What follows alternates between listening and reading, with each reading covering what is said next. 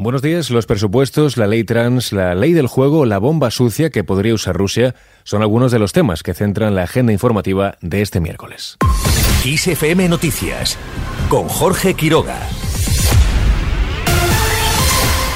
Primera jornada del debate de totalidad del proyecto de presupuestos. El Pleno del Congreso de los Diputados celebra la primera jornada de este debate sobre las cuentas del Estado para 2023, que han recibido siete enmiendas de devolución, igual que las de 2022, aunque con pequeñas variaciones.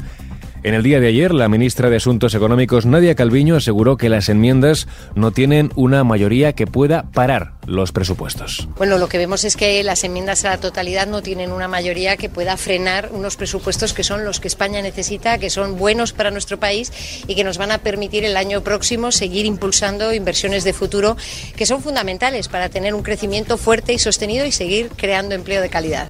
Según Calviño, la economía española sigue con dinamismo, creando empleo, y esa es la base sobre la que se han elaborado los presupuestos que, en su opinión, son particularmente prudentes por el entorno de incertidumbre generado por la guerra en Ucrania.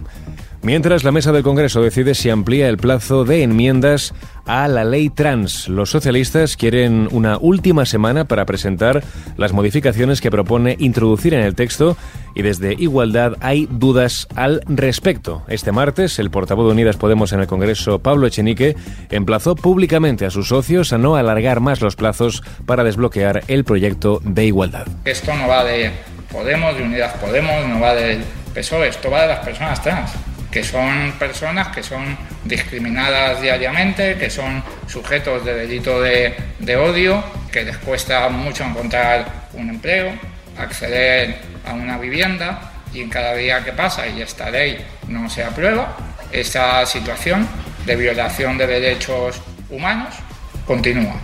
De momento, los socialistas han adelantado que no tocarán la autodeterminación de género en esta ley trans, aunque reconocen que quieren reforzar la seguridad jurídica del texto al asegurar que Vox lo llevará al Tribunal Constitucional. Además, el Senado prevé aprobar hoy la reforma de la ley del juego. El objetivo de esta es ampliar la protección de los usuarios, la prevención de conductas delictivas y evitar la manipulación de competiciones deportivas y el fraude en las apuestas. Seguimos ahora con otras cuestiones. La luz sube hoy un 2% hasta los 109 euros el megavatio hora. De nuevo, el tope al gas no se aplicará este miércoles por séptima vez consecutiva desde su entrada en vigor el pasado 15 de junio debido a que su cotización continúa por debajo de los 40 euros fijados por el gobierno como precio máximo hasta finales de año. Vamos con otros temas. El presidente popular andaluz, Juanma Moreno, aseguró anoche que la sedición es un peaje más que pagan los españoles para la subsistencia política de Pedro Sánchez. Creo que eso soluciona un problema al señor Sánchez, en este caso de gobernabilidad y de subsistencia política. Y por tanto yo creo que es un peaje más de los que tiene que pagar para seguir gobernando y seguir subsistiendo en el poder. Evidentemente estamos hablando de presupuesto, estamos hablando de una escasa mayoría parlamentaria y es el precio que pone en este caso los independentistas con Esquerra Republicana de Cataluña capitaneando esa larga eh, reivindicación. Por tanto, un peaje más que pagamos el conjunto de los españoles para la supervivencia del señor Sánchez. Así lo señaló Moreno antes de intervenir en el acto de entrega del vigésimo segundo premio Joaquín Romero Murube al periodista José Joaquín León, donde afirmó que este debate no soluciona ninguno de los graves problemas de los españoles. En clave internacional, Joe Biden advierte a Rusia de no usar una bomba sucia. El presidente de Estados Unidos asegura que estarían cometiendo un error increíblemente grave. Rusia estaría cometiendo un error increíblemente grave si emplea la bomba sucia. No estoy en condiciones de afirmar que se trate de una operación de falsa bandera, aún no lo sé, pero sería un error muy grave. Biden ha reconocido haber pasado mucho tiempo hablando de la posibilidad de que, con sus denuncias sobre los supuestos planes de Ucrania para hacer uso de una bomba sucia, Rusia realmente esté allanando el terreno para un ataque de falsa bandera. Por otro lado, Giorgia Meloni supera la primera votación de su investidura en el Parlamento. Hanno votato sí 235, hanno votato no 154. La Cámara aprueba. El nuevo gobierno de Giorgia Meloni ha aprobado el voto de confianza de la Cámara de los Diputados italiana con un total de 235 votos a favor y 154 en contra. Meloni alcanza de esta forma la mayoría absoluta gracias a su partido, los Ultras Hermanos de Italia, y sus socios de coalición, la Liga de Matteo Salvini y Forza Italia de Silvio Berlusconi, además de otras pequeñas formaciones de esta ideología.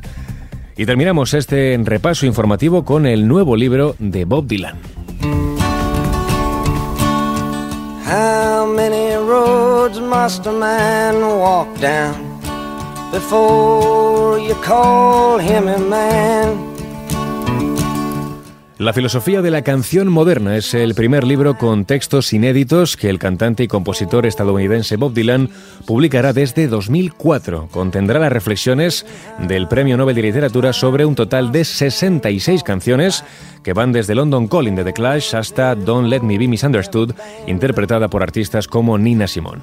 En sus 66 ensayos destacan grandes ausencias como los Beatles o los Rolling Stones o hitos de la música en otros idiomas como español o francés, lo que no ha impedido que el presidente y consejero delegado de la editorial Simon Schuster, Jonathan Karp, defina este trabajo como una celebración internacional de canciones de los mejores artistas de nuestro tiempo. Canciones como Without a Song, interpretada por artistas como Frank Sinatra, Tutti Frutti de Little Richard o You Don't Know Me, cantada por Ray Charles, son abordadas por el artista junto a otras como por ejemplo de Carlos Santana o Cher. Con este último apunte sobre el nuevo libro de Bob Dylan lo dejamos. La información, como siempre, continúa actualizada cada hora en los boletines de Kiss FM.